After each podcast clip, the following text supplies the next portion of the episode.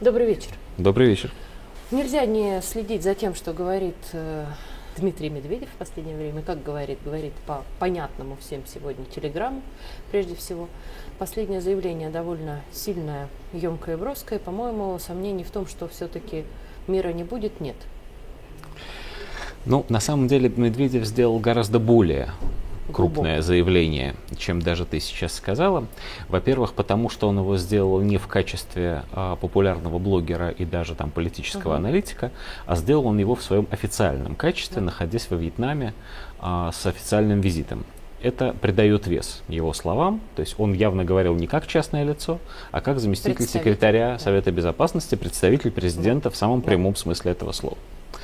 Он, естественно, а, в Вьетнаме отвечал на вопросы, касающиеся СВО, ну, будем откровенно, войны да. с нашей с Западом, и сказал две очень важные вещи. Первая вещь, которую немедленно бросились цитировать, касалась того, что если Украина получит от Запада еще вооружений, и, сказал Медведев, а дело дойдет до поставок на Украину ядерного оружия, мы будем вынуждены нанести, я не дословно цитирую, но по смыслу, будем вынуждены нанести превентивный удар. То есть речь шла о том, что Медведев а, анонсировал возможность нанесения при определенных условиях нанесения превентивного ядерного удара. Причем а, его слова были построены таким образом, что при желании, подчеркну, кто-то мог бы увидеть в этом не обещание удара по украинским войскам с помощью, как выражается Шойгу, не стратегического ядерного оружия, о чем шла речь только что в Минске на Совете а, министров обороны ОДКБ, но и об ударах э, значит, непосредственно по странам НАТО. Это первая часть его заявления. Но вторая часть его заявления была гораздо важнее, потому что она была гораздо масштабнее, как ни странно это может быть прозвучит, чем даже ядерная война. Медведев сказал, что, по сути, что если мы не сумеем обеспечить уничтожение украинского нацистского режима, то дальше, сказал он, мы попадем э, в ситуацию, когда, ну, даже, допустим, мы заключим перемирие, через 2-3 года оно будет нарушено, нам придется сражаться снова и снова и снова, и это может затянуться на десятилетия. Это вот лично я, нас, да, вот лично я считаю, что это тот случай, когда Дмитрий Анатольевич в свойственной ему резкой манере выразил то, что думают очень многие политические аналитики и очень многие политические деятели та экзистенциальная угроза, которая существует для России сегодня, та война, которую ведет э, Россия сегодня, она продлится дольше, чем срок жизни нашего поколения. Мы состаримся и умрем, а эта война против Запада будет продолжаться. Из этого можно сделать разные выводы. Можно сразу? Да. По... У нас тут э, состоялся довольно интересный эфир, где принимали участие Мария Захарова, Дугин, Малафеев и Николай Малинов, соответственно, русофил.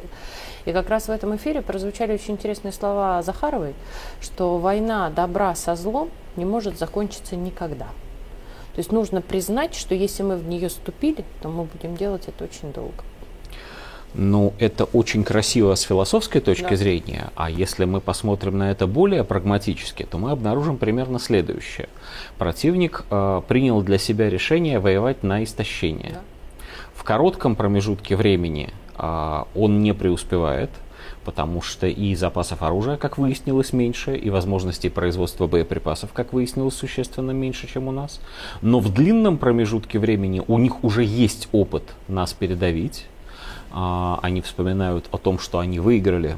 Мы же понимаем это очень хорошо, что они выиграли предыдущую холодную войну.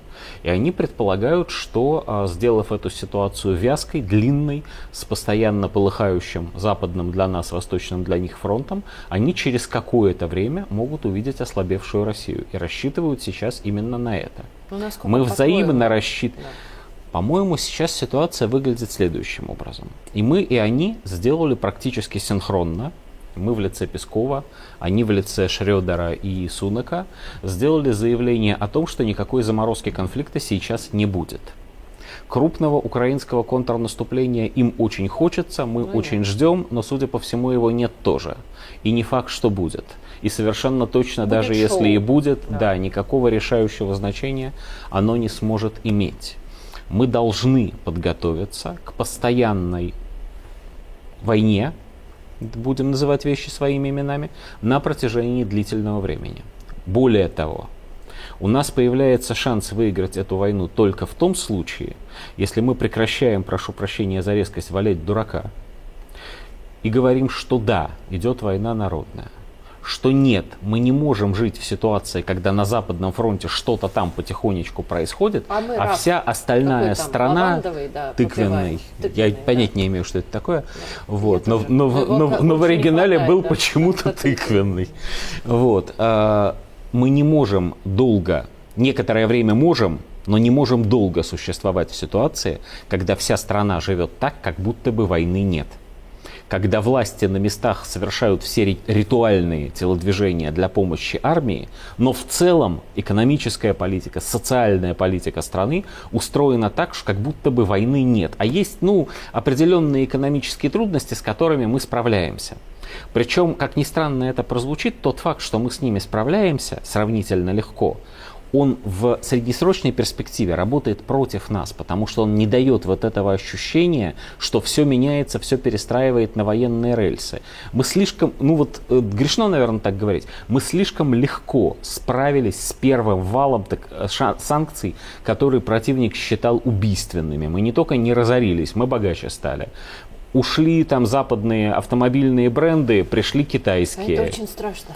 Вот. То есть создалось Опьянение впечатление, от победы, да. да, создалось впечатление, что мы их шапками сейчас закидаем, что это вообще все ерунда. Создалось впечатление, что сотни миллионов людей, ну, сотня миллионов взрослых людей могут жить так же, как в счастливом до войны, практически ничего не делая для победы. А что, про, а что такое мобилизация? Ну, отправили на фронт там 300 тысяч человек. Действительно, в масштабах 150-миллионной страны это немного. С чем это сравнить? Даже если предположить, не дай Господь, что все эти люди погибли. Но это потери от ковида. Ну, пережили же.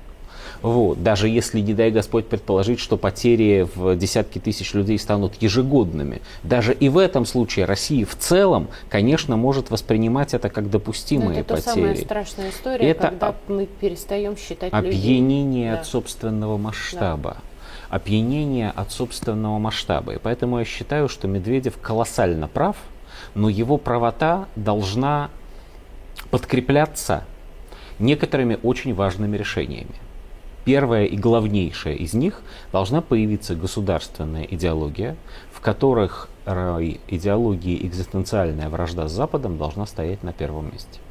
И все должно быть в дальнейшем, вся политика, внутренняя, внешняя, экономическая, социальная, образовательная, должна быть подчинена этой идеологии. Это не значит, что, как написал э, Давича один там публицист, в сети, вы же не думаете, что в барбершопах надо открывать мастерские по производству патронов. Нет, мы так не думаем. Это глупость совершеннейшая. Но надо понимать, что все, и в том числе работники барбершопов, то есть, простите, парикмахеры по-старому, по старорежимному, они тоже должны понимать, что они работают на победу. Они все, это должно быть у них внутри. Это пункт раз. Пункт два нужно э, менять систему образования в стране. Коль скоро мы понимаем, что это не кончится ни завтра, ни через месяц, ни через год, а возможно и через 10, мы должны последовательно готовить сегодняшних школьников к тому, что главным делом их жизни станет сражение за Родину. У кого-то у станка у кого-то на другом рабочем месте, у кого-то непосредственно на фронте, у кого-то, условно говоря, там в геологической партии, у кого-то на Северном морском пути. Но дело жизни каждого русского человека, пока не достигнута победа, работать для этой победы. И только в третью очередь, даже не во вторую, для собственной семьи и уж тем более собственного благополучия. А можно влезть в твой рейтинг? Мне кажется, все-таки на втором месте, наверное, нужно еще понять, что нужно информационную войну начать хоть немного выигрывать. Это совершенно справедливо, и это дело, я не, не случайно сказал, что первое и третье. Второе как бы не для всех, потому что не, не могут все быть профессионалами информационной войны.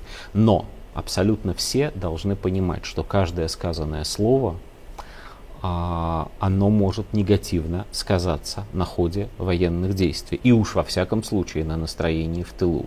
И подобно тому, как в Великую Отечественную войну среди прочих плакатов были и плакаты о том, что давайте переловим паникеров и распространителей значит, враждебных слухов. Подобно этому, плакатов, может быть, и не нужно вешать, это дело такое. Вот, подобно да, этому каждый, ну, теперь баннеры на сайтах, наверное, их могут заменить. Мемы. Вот, и, да, совершенно верно. Должна, быть, должно быть понимание – что мы не, не находимся больше вот в этом своем уютном, приятном мире, где мы можем обсуждать все, что угодно на русском языке, более или менее не подвергаясь внешнему воздействию. Это, честно говоря, никогда так не было, но иллюзия такая была. Все, эта иллюзия Нет. развалилась мы находимся постоянно под угрозой информационной атаки. Причем мы в данном случае и мы как сообщество, мы как народ, и каждый из нас в отдельности, просто каждый – и это нужно принимать во внимание даже людям, которые постят котиков, как это модно говорить. Даже котики на войне. Вот, вот такая вот ситуация. А еще не успела. Надеюсь, еще поговорим. Конечно.